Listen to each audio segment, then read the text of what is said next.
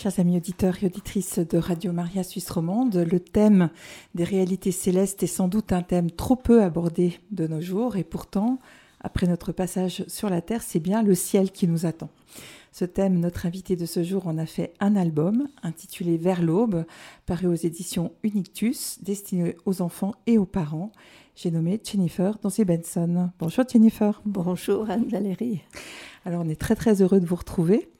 Nos auditeurs ont eu l'occasion d'entendre votre douce voix lors de deux cycles d'émissions sur euh, les thèmes Pardonner un chemin vers Pâques, Prier un chemin vers Pâques. Vous avez euh, donc euh, fait paraître également deux ouvrages, La force du pardon aux éditions des Béatitudes et Journal d'une femme en rouge aux éditions Unictus. Vous étiez venu également nous en parler dans l'émission Témoignage. Alors, en premier lieu, est-ce que vous pouvez nous dire comment est né le projet de ce livre Vers l'aube? Oui, tout à fait. Euh, eh bien, je me suis réveillée un matin en 1998, donc c'est vieux, avec le titre d'un livre euh, en anglais, euh, Mommy, will you wake and walk with me at dawn? Que je pourrais traduire littéralement comme Maman, veux-tu te réveiller? Mais aussi ça veut dire t'éveiller et marcher avec moi à l'aube. Et je savais que c'était le titre d'un livre, mais je ne savais pas de quel sujet ça traitait. Alors je l'ai gardé quelque part dans mon cœur. Un titre mystérieux. Un titre mystérieux. Et c'est seulement euh, dix ans plus tard donc euh, le temps de Dieu est très différent du nôtre. C'est seulement dix ans plus tard, quand j'étais chez maman en Dordogne, et puis euh, on parlait au petit déjeuner de, elle me parlait de qu'est-ce qu'il y a après la mort. Et puis maman, je savais qu'elle aimait Jésus, qu'elle était chrétienne, et cependant je voilà, elle était un peu troublée, elle n'était pas en paix. Elle était âgée, hein? Oui, âgée, tout à fait. Et, je lui dis, maman, est-ce que tu te, réjouis d'aller au ciel? Mhm. Et elle me dit, oh non, il y a trop de gens là-haut, je préfère mon jardin. Et, c'est tout à fait la réponse de ma mère, qui est anglaise, très pragmatique. Euh, on a ri les deux, bien sûr. Mais après avoir ri, je me suis dit, mais comment c'est dommage qu'elle n'ait pas euh, cette joie d'aller au ciel que, que moi j'ai découvert avec, euh, avec euh, Sainte Thérèse de l'Enfant Jésus. Uh-huh. et, et, bon, voilà. Ça, et puis, son anniversaire arrivait, et je me suis dit, mais, ah, mais je pourrais lui écrire un livre. Et tout d'un coup, le titre est, est revenu.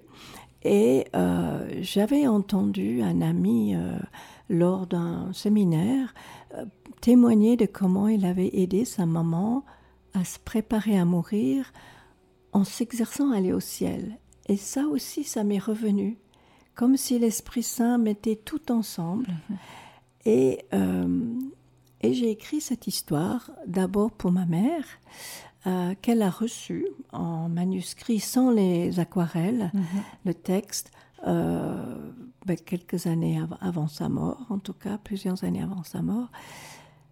Et, et puis c'est voilà, ça c'était le début de l'histoire. c'est une belle, un beau début d'histoire. Ouais, ouais. Un album qui a pris du temps puisque vous avez euh, finalement découvert qui pourrait illustrer cet album en la personne de sœur Marietta. Je vous laisse nous raconter oh, cette ben rencontre. Mais oui, j'étais un peu, j'avais écrit l'histoire, euh, je l'avais donné à maman, donc c'était une partie du projet, mais dans mon cœur, je savais que c'était un, livre qui, c'était un livre à publier. Mhm. Mais je savais aussi qu'il fallait des aquarelles. Et là, je n'avais pas, je savais pas. J'avais écrit en Amérique un illustrateur. Il a beaucoup aimé le sujet, mais sans, il était hors de prix. oui, ça. Et, et j'ai continué à prier. Et puis, en 2014, j'ai trouvé, en cherchant sur Internet, une aquarelle de, de Sainte Thérèse Enfant et je dis ça, il faut que je trouve l'artiste qui a fait cette aquarelle. Et de fil en aiguille, avec l'aide de Sainte Thérèse, je pense, et avec l'aide de l'Esprit Saint, j'ai pu remonter jusqu'à l'artiste, son monastère, et j'ai pu demander la permission à son supérieur, à sa supérieure. Et, et puis plus de nouvelles pendant deux ans. Vous voyez, le, le, temps de Dieu n'est pas notre temps. Et deux ans après, j'ai reçu une réponse de la supérieure que oui, effectivement, nous, nous pourrions aller de l'avant mhm. avec euh, sœur euh, Marietta. Et, et, donc pour moi, c'est une immense joie. Et j'ai pu lui envoyer le texte. Elle a commencé à faire des aquarelles que vous voyez maintenant dans le livre. elles sont très très belles. Les, couvents, ce sont des lieux aussi hors du temps. Hein. D'où les, les, deux ans d'attente, je pense. Mais, et les deux ans d'attente, j'ai su après, par sœur Marietta, c'est que la supérieure a dû demander la permission de la supérieure générale qui était à Jérusalem, qui avait certainement d'autres chats à fouetter. Euh, Mais elle ne vous a pas oublié. Elle m'a pas oublié. Et je trouve que c'est une très belle histoire, aussi sur la patience, mhm. sur le temps de Dieu. Un, an, un jour vaut mille ans. Euh, il y a quelque chose qui est...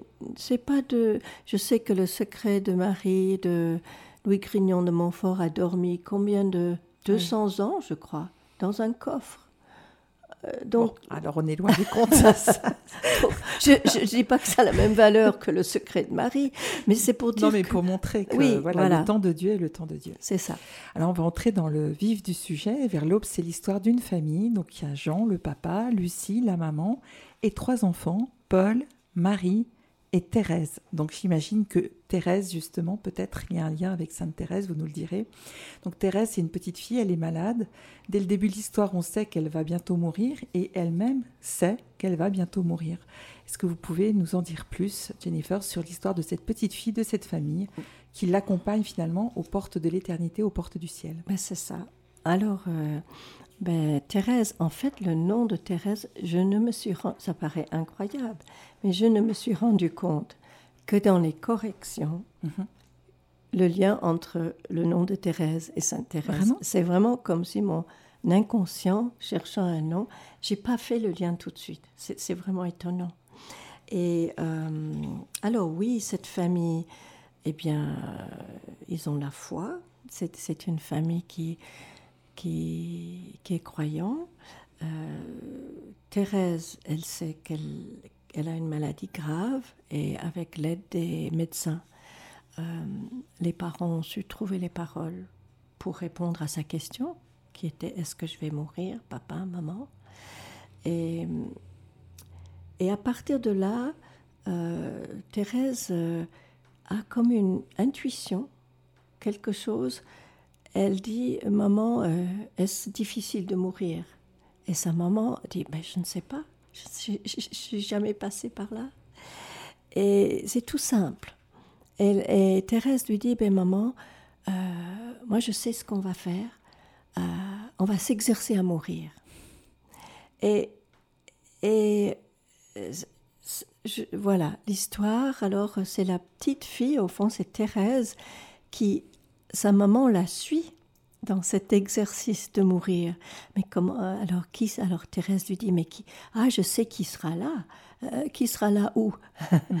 Elle dit mais les anges seront là. Et puis euh, ils me conduiront à Jésus. Et puis et puis Jésus me prendra dans ses bras. Et sa maman au fond est enseignée par sa petite fille qui vraiment et a au fond d'elle cette image forte, vivante euh, de, de, là où elle va. C'est exactement ce que, ce que vous dites à un moment donné dans votre album. Vous dites que les enfants, finalement, sont remplis d'une sagesse et qu'ils ont une manière naturelle d'aborder euh, le thème de la mort. Oui, alors lorsque je faisais de l'accompagnement des personnes en fin de vie, euh, j'ai travaillé avec une infirmière de New York une, euh, en oncologie et elle nous racontait des histoires magnifiques. Euh, elle était dans le service des enfants mhm. et, tous allaient, la plupart allaient mourir en tout mhm, cas. Mhm. et, et elle nous racontait des histoires de comment les enfants prenaient les choses euh, un jour, elle poussait une poussette euh, ou un lit d'un enfant, c'était un corridor rond où les parents pouvaient circuler avec les lits. Et euh, il y a le petit Jean qui, qui, passant devant la porte de Joseph, il dit Joseph est déjà parti, je le rejoindrai bientôt. Des choses où les, c'est si difficile pour les parents de perdre un enfant. C'est c'est pas dans l'ordre de la nature. Mhm, mhm. Et, et, donc c'est c'était vraiment très difficile. Euh, et, et souvent l'enfant, si on l'écoute bien, si on écoute en profondeur, pas seulement les choses pratiques, euh, mais il y a des petites phrases, il y a des petites indications, il y a des petites choses il nous dit des choses importantes. Il est plus près qu'on l'imagine. Mhm. Donc il faut être très attentif. Voilà. Même, même les personnes qui n'ont pas la foi, il y a ce chemin à faire d'accompagner l'enfant avec des images qui lui correspondent, euh, mais d'autant plus si on a la foi et en s'appuyant sur les paroles de Jésus, il y a vraiment à, à attirer l'imagination de l'enfant et des parents pour qu'ils soient au service de la foi, mhm. pour qu'ils entrent de façon euh, prenante dans la parole de foi de Jésus, les, paroles de foi de Jésus. Alors, vous nous avez dit que votre songe, c'était celui-là de de l'éveil, donc euh, la phrase en anglais que vous avez citée. Mhm. Et Thérèse, elle demande à sa maman aussi de s'éveiller. Euh, qu'est-ce que vous entendez par cette expression? Bien, euh, quand on dit en anglais Will you wake? Alors, première chose, on se dit Est-ce que tu veux bien te réveiller, te lever et mhm. marcher, faire une promenade avec moi? Mais au sens plus profond, s'éveiller, c'est c'est vraiment se, remettre au diapason de, l'invisible, de l'essentiel et de, et de ce qui se passe en réalité. Euh, c'est ça, mhm. s'éveiller. Et puis s'éveiller, moi ça me faisait penser aussi, euh, on parle du sommeil de la mort, mhm. donc finalement c'est s'éveiller à une nouvelle réalité. C'est ça, c'est juste. Alors après la mort, on s'éveille à, une nouvelle réalité. Et je pense qu'avant la mort, il y a à entrer plus profondément dans le monde euh, invisible de, qui est plus vrai que, que, la réalité que l'on voit. Mhm. Euh, je crois que c'est Jean-Paul II qui a dit Femmes, soyez les gardiennes de l'invisible. Mhm. C'est une phrase très forte. Ça dit tellement de choses à l'époque d'aujourd'hui. Et puis un saint aussi qui disait que finalement, ce qui nous sépare de la mort, c'est un simple voile. Oui. Et que les réalités nous sont pour euh, l'instant cachées, mhm. mais qu'elles sont juste derrière Le un voile. Mais j'aime beaucoup cette image parce que j'ai un fils qui, est, qui m'a dit un jour, euh, en parlant de, je sais pas ce qu'on évoquait, euh, peut-être du, en tout cas, mais il me disait, mais tu vois, maman, le bébé qui est dans le ventre de sa mère, mhm. il est dans un monde. Il ne peut pas s'imaginer que juste de l'autre côté de la fine peau du ventre de sa maman, le monde qui existe. C'est un peu de cet ordre-là. Mhm. Mhm. L'espérance, c'est vraiment le fil rouge de votre, votre album. L'espérance, c'est une vertu. Thérèse dit qu'il faut s'exercer à, mourir, hein, donc s'exercer à l'espérance. Donc, euh, comme toutes les vertus, voilà, elle est appelée à grandir. Comment est-ce qu'on peut faire pour être rendu capable de poser ce plus grand acte d'espérance face à la mort, sa propre mort ou celle d'un proche? Alors, alors je pense que moi j'ai beaucoup appris avec euh, justement avec Sainte Thérèse, avec les lettres qu'elle écrivait à sa sœur euh, Céline. Céline. Euh, et c'est vraiment j'ai découvert la, me réjouir d'aller au ciel. C'est pas juste le savoir, savoir qu'il y a quelque chose après la mort. Ça transforme tout de vivre aujourd'hui en sachant que l'on vient de Dieu et qu'on retourne à Dieu. Et non seulement on retourne à Dieu, mais Jésus nous dit, il dit pas seulement je vais vous préparer une place, mais vous vivrez de la communion dont je vis avec le Père mhm. et l'Esprit. C'est inimaginable. Mais tout ce qu'on peut savoir, c'est qu'il n'y aura pas de larmes, il y aura la communion, il y aura la joie. J'ai pas besoin de savoir techniquement, scientifiquement comment ça va se passer. La parole de Jésus me suffit. Euh, Comme le petit enfant qui va naître, il ne sait rien. Ben voilà. Il se laisse conduire par les événements. Et, par ses parents, mhm. qu'il aime. Mhm. Alors, Jésus m'aime, je me laisse conduire par lui mhm. vers le Père. Il nous dit, euh, juste après la résurrection, il dit à Marie-Madeleine, ne me retiens pas, je ne suis pas encore monté vers mon Père et votre Père, et vers mon Dieu et votre Dieu. Cette phrase, pour moi, elle est tellement forte, mhm. tellement forte. Et, nous avons, je pense, aujourd'hui à nous poser la question, les adultes, euh, les enfants euh, sont aidés par les parents et par les catéchistes, mais il y en a aussi qui ont cette foi par, par eux-mêmes, mhm. cette, image vivante en eux du ciel. Mais je, dirais que c'est vraiment les adultes dont on, a à se poser cette question, est-ce que je me réjouis d'aller au ciel? Cette vertu de l'espérance, c'est l'encre de la foi et Jésus nous demande de ne pas nous laisser enlever cette espérance, qui est une vertu. Bon, face euh, à la vie quotidienne, on peut aussi être amené à poser de petits actes d'espérance. Euh, face à un échec ou Bien sûr. Euh, plutôt que de se décourager, dire ben, Seigneur, j'ai confiance en toi. Et mhm. puis petit à petit grandir comme ça. Grandir dans l'espérance. Oui, parce qu'évidemment que pour croire en un Jésus qui nous invite à partager la vie éternelle avec lui, c'est important de poser des petits pas avec lui dans la vie quotidienne d'aujourd'hui, de voir qu'on peut lui confier tout, qu'on peut attendre tout de lui, euh, qu'il est à notre droite, à notre gauche, comme disait Saint Patrick, en bas, en haut, euh, dans notre cœur.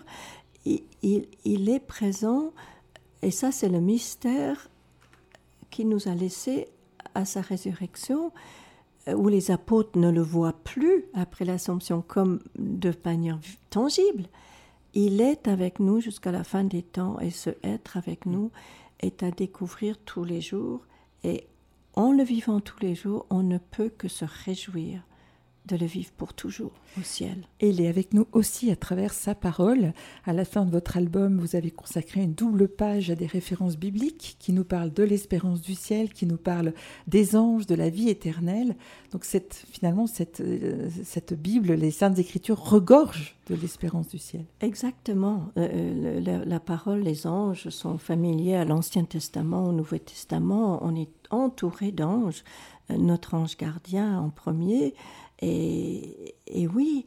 Euh, Vous avez cité déjà quelques passages, mais euh, on, en prend d'autres volontiers. Oui, mais je peux dire, euh, par exemple, quand Jésus dit Moi je suis la résurrection et la vie, celui qui croit en moi, même s'il meurt, vivra. Quiconque vit et croit en moi ne mourra jamais. Crois-tu cela? Je pense que je peux rester avec ça aujourd'hui et, vraiment me laisser interroger, moi, Jennifer, toi, euh, Anne-Valérie, chacun des, des, auditeurs, les auditrices qui nous écoutent, est-ce que je crois cela?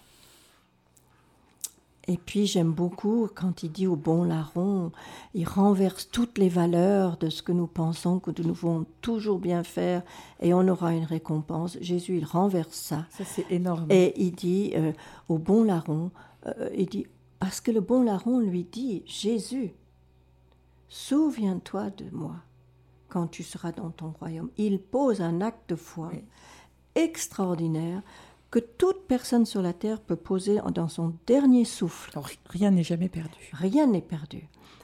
Il dit, aujourd'hui même, tu seras avec moi dans le royaume. Alors ça, il n'y a pas de plus grande espérance que ça, y compris, je dirais, pour les personnes qui sont dans l'entourage d'un défunt qui peut-être toute sa vie euh, n'a pas mené une vie forcément conforme à, l'amour euh, tel qu'on le voit dans l'Évangile. Mhm. Mais voilà, on peut vraiment s'appuyer sur la parole de Dieu pour garder cette espérance. Oui, et on peut vraiment, moi je le fais, je ne l'ai pas vu dans les Écritures, mais je le fais euh, pour mes, pour mes petits-enfants qui ne sont pas baptisés, par exemple. Je dis, Seigneur, tu sais qu'au niveau de mon cœur, l'intention est qu'ils soient baptisés, qu'ils soient en toi. Et par le sang qui coule dans mes veines, moi qui suis la grand-maman, je, je te demande cela pour, pour, pour mes petits-enfants. Et, et, pour tous ceux qui ne sont pas baptisés et pour tous ceux qui n'ont pas la foi. Mhm. Je pense que c'est ça notre mission de croyants sur la terre, d'être le sel de la terre. C'est ça. C'est pas de juger s'ils sont prêts ou pas prêts. C'est juste de dire Seigneur, je, je, te fais confiance, ta miséricorde est au-delà de tout ce qu'on peut imaginer et tu aimes cette personne. Mhm. Alors, merci beaucoup Jennifer, parce que voilà, vous nous, nous avez conduit sur un beau chemin d'espérance à travers cet album Vers l'aube que nous invitons nos auditeurs à découvrir. Donc, ils peuvent le commander sur euh, le site euh, des éditions qui l'ont fait paraître, les éditions Unictus, qui, qui sont au Mont. Une petite maison d'édition euh, présente voilà, au Mont, sur Lausanne. Donc, tout près de chez nous. Local, comme on voilà, dit. Donc les frais de port seront aussi euh, à la hauteur du déplacement et, voilà et aussi profiter des autres parutions que vous avez fait euh, paraître. Mhm. Donc aux éditions des Béatitudes, je rappelle La Force du Pardon et Journal d'une femme en rouge, de nouveau aux éditions Unictus. Eh bien, je ne sais pas si vous avez un mot de la fin, Jennifer. Euh, le mot de la fin, c'est on n'a pas parlé des catéchistes et l'emploi de ce livre avec les enfants, qui peut tout à fait trouver sa place autour d'un enfant euh, du catéchisme, par exemple, qui a perdu un frère, une sœur. Ou... C'est vraiment un outil. C'est n'est pas seulement un livre à lire en famille, c'est un outil euh, pédagogique. pédagogique et qui peut se trouver aussi dans les services de, pédiatrie ou ailleurs. Donc j'invite les auditeurs auditrices à le découvrir. Et, à le faire découvrir. Et à le faire découvrir. pour terminer, j'ai une amie qui l'a découverte et qui l'a donnée à une amie qui a, qui a une leucémie en phase terminale et qui l'a lu et qui a simplement dit c'est un bijou, c'est un trésor, merci. Eh bien, on terminera sur ces belles paroles. Merci beaucoup, Jennifer. Merci. Merci. Merci, Anne-Valérie.